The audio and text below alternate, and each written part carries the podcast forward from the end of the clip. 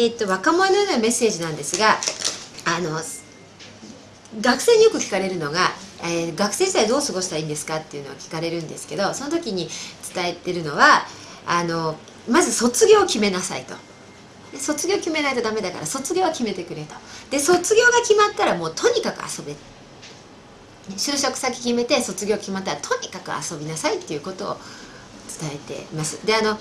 ホッピービレッジに関して言えばもう学校の勉強はしなくていいって。卒業さえしてくれば学校の勉強はしなくてなぜ学校の勉強って何一つ役に立たないから社会人になってからは。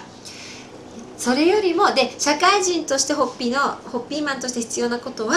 会社がもうどんどん勉強させるから。内定者時代もすごいうち勉強させるんですけど会社に入った後も勉強させるんで心配いらないよと。でむしろ大事なのはやっぱり思いっきり遊ぶことだ。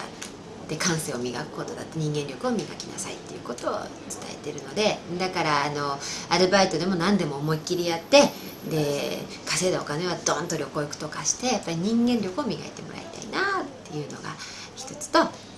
ぱり大きな夢を見るということをねあの私もそうなんですけどやっぱ豊かな時代に育ってしまっているので夢を見ることがすっごくできなくなってると思うんですね。でも現実にばっかり見てることよりもやっぱり夢を見てることが楽しくて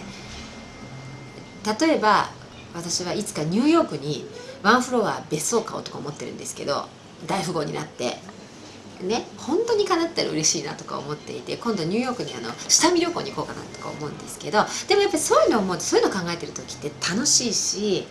本当にそれが実現したらいいなって最初はニューヨークにマンションとか行ってキッとかって笑ってたんだけど考えてるうちに本当にそれが欲しくなってくるんですね。人間の脳って面白くて。そしたらそれ実現するぐらいに頑張ろうよってやっ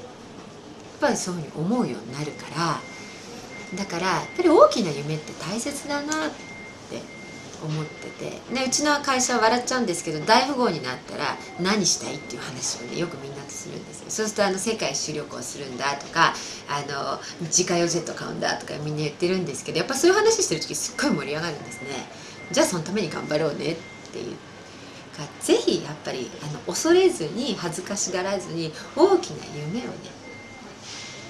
クルーザーでもいいし自家用ジェットでもいいしね高い時計でもいいし自分のモチベーションがクワッと上がるようなワクワクするような大きな夢をやっぱり持ってもらいたいなってその実現のために一生懸命頑張ってもらいたいなってそのふうにはいいつも学生たちにはとかうちに入ってくる若者たちには言ってます。